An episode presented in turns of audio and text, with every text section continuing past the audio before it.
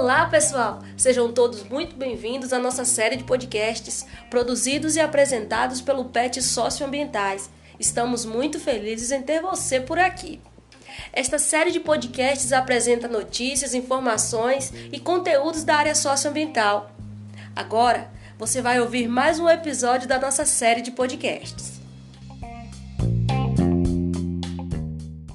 Olá pessoal, sejam todos bem-vindos a mais um episódio da série de podcasts socioambientais. Eu me chamo Eli Santana e sou aluna do curso de Agroecologia da UFRB e integrante do PET Socioambientais. Olá pessoal, eu me chamo Mariana Nogueira, curso de Engenharia Sanitária e Ambiental na UFRB e sou integrante do PET Socioambientais.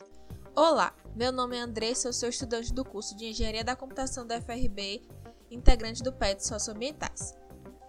Podcast de hoje, falaremos sobre o uso indiscriminado dos recursos naturais e suas consequências no mundo pós-pandemia. Em 29 de julho de 2019, a humanidade atingiu seu limite no que diz respeito ao uso sustentável de recursos naturais disponíveis para 2019.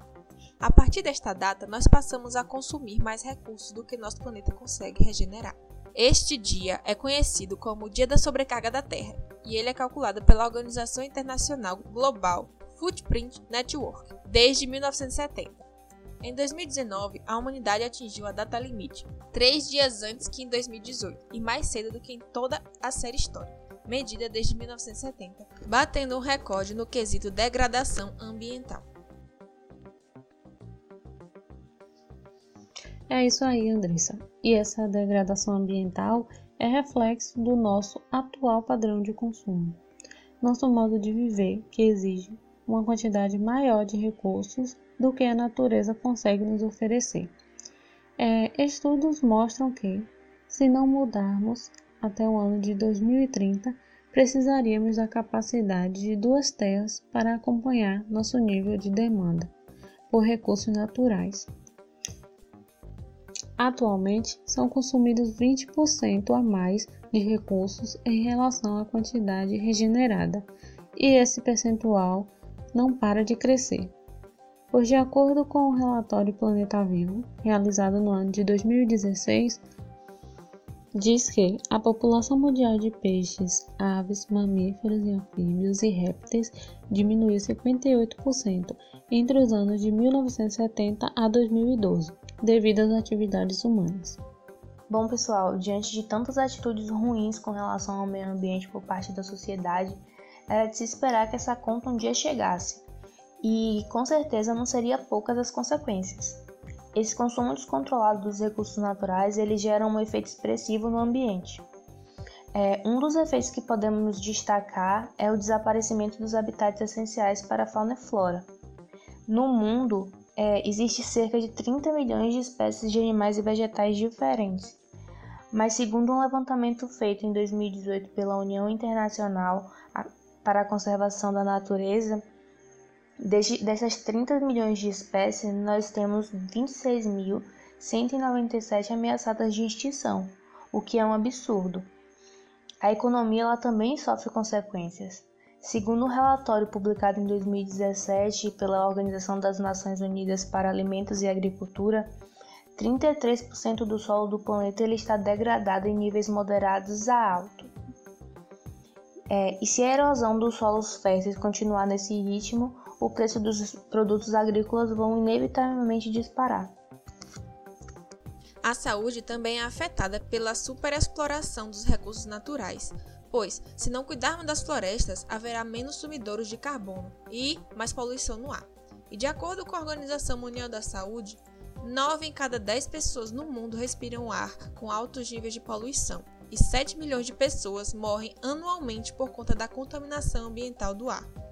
E falando em termos de economia, o nosso planeta está entrando no cheque especial e vamos pagar um juros bem alto por isso. Esses juros vêm na forma de escassez de água potável, erosão do solo, perda de biodiversidade e acúmulo de dióxido de carbono na atmosfera, com as consequências que nós já conhecemos: secas severas, inundações, aumento na quantidade e intensidade dos incêndios florestais ou furacões. Embora para a economia isso significa grandes prejuízos e maiores riscos aos investimentos. Para as pessoas, significa preços mais altos nos alimentos, maiores chances de contrair doença e perda de bens e de vidas. O bom é que sabemos que há soluções para reverter essa situação e assim afirma a Agenda 2030 das Nações Unidas para o Desenvolvimento Sustentável. É, isso representa um desafio duplo aos seres humanos, mas conservar as múltiplas formas e funções da natureza e criar um lar equitativo para as pessoas em um planeta finito, se assim quisermos reverter essa situação, entre outras coisas. Seria necessário também preservar capital natural, restaurar os ecossistemas, isso contendo a perda dos habitats prioritários, expandindo de forma significativa a rede global de áreas protegidas, bem como melhorar o sistema de produção, reduzindo consideravelmente os objetos, materiais e recursos utilizados no desenvolvimento da vida humana e também volume de resíduos no sistema de produção, gerenciando os recursos de modo sustentável com a potencialização à produção de energia renovável. L. É sempre bom lembrar de atitudes como consumir de forma mais responsável, vivendo um estilo de vida que gere menos impacto ambiental, alterando os atuais padrões de consumo de energia, é, fomentando padrões saudáveis de consumo. Outra atitude é reorientar o fluxo financeiro, valorizando a natureza e os recursos naturais, assumindo as responsabilidades pelos custos ambientais e sociais, apoiando e recompensando empresas que promovam a conservação e a, e a gestão sustentável dos recursos naturais. Essas são ações que podem sim influenciar de forma positiva na utilização dos recursos naturais. É isso aí, meninas! Todas essas mudanças são de extrema importância para desacelerar os impactos causados pelo ser humano aos recursos naturais mas falando em impacto positivo, esse período pandêmico está fazendo com que já se possa perceber mudanças nos hábitos e, sobretudo, na utilização dos recursos naturais. Quando fizemos os nossos planos e traçando nossas metas para 2020, não imaginávamos que uma pandemia tomaria conta do mundo e mudaria completamente a nossa forma de viver em sociedade. Mas a pandemia de Covid-19 não mudou apenas o estilo de vida dos humanos, com o texto da população mundial em quarentena, não é de se estranhar que ela também impactasse a dinâmica do meio ambiente, porém de forma positiva. A melhoria ambiental mais significativa foi a redução da poluição atmosférica. Com menos automóveis nas ruas e menos fábricas funcionando, a diminuição na emissão de poluentes foi detectada por satélites em várias regiões do mundo, incluindo Brasil, China, Estados Unidos e Itália. Alguns moradores do norte da Índia puderam ver partes da cordilheira no Himalaia pela primeira vez. Devido ao alto índice de poluição atmosférica no país, o fenômeno não acontecia desde a Segunda Guerra Mundial. O mundo animal também se beneficiou com o novo estilo de vida dos seres humanos, e que bom que podemos observar esse avanço para essa classe. O fato de diminuir a quantidade de pessoas nas ruas deu espaço para os animais se aventurarem no ambiente urbano, como por exemplo o Reino Unido, foram vistos cobras é, andando pela cidade durante a quarentena. O mesmo fenômeno ocorreu em animais na Tailândia, na Índia, na África do Sul, assim como na Itália, onde peixes puderam ser vistos nos canais da Veneza. Antes da pandemia, isso não era possível. A grande quantidade de turistas na área deixava as águas extremamente turvas, a água cristalina é resultado da menor movimentação de barcos pelos canais nesse período de pandemia. Em imagens compartilhadas pelo Conselho Nacional de Áreas Protegidas, o CONAP da Guatemala, os animais andam sem medo e muitos se aproximam de bebedouros para matar a sede, cenas antes não vistas. Também são vistas numerosas aves. O CONAP também divulgou cenas de golfinhos nadando livremente em áreas de grande circulação de visitantes. Outro impacto positivo da pandemia foi medido até por sismógrafos. É, a quarentena generalizada diminuiu o ruído sísmico na crosta terrestre. Isso foi resultado da diminuição das atividades humanas. O fenômeno ele foi detectado por vários geólogos de diversos países.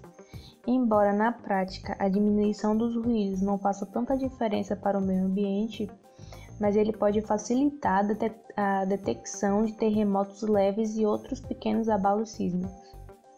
Outra boa notícia no meio desse caos todo é que, segundo um balanço realizado pela Associação Brasileira de Empresas de Limpeza Pública de Resíduos Especiais e pela Associação Internacional de Resíduos Sólidos do Brasil, a geração de resíduos domiciliares no país caiu 7,25% em abril, quando comparados ao mesmo período do ano passado. A pesquisa foi feita junto com as empresas que é, representam 60% do mercado privado de limpeza urbana e que atua em todas as regiões do Brasil.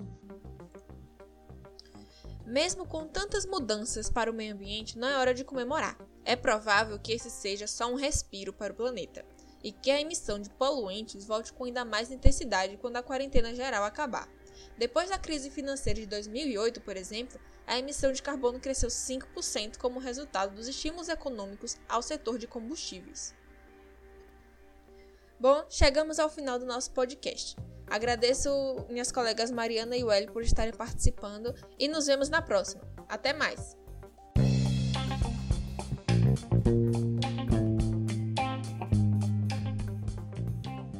Chegamos ao final de mais um episódio da nossa série de podcasts socioambientais. Obrigada por ter estado conosco. Para ficar por dentro dos nossos conteúdos e atividades, basta seguir nosso perfil do Instagram, PET Socioambientais, tracinho UFRB. E também o nosso site oficial www.2.ufrb.edu.br barra PET Socioambientais. A gente se vê por lá.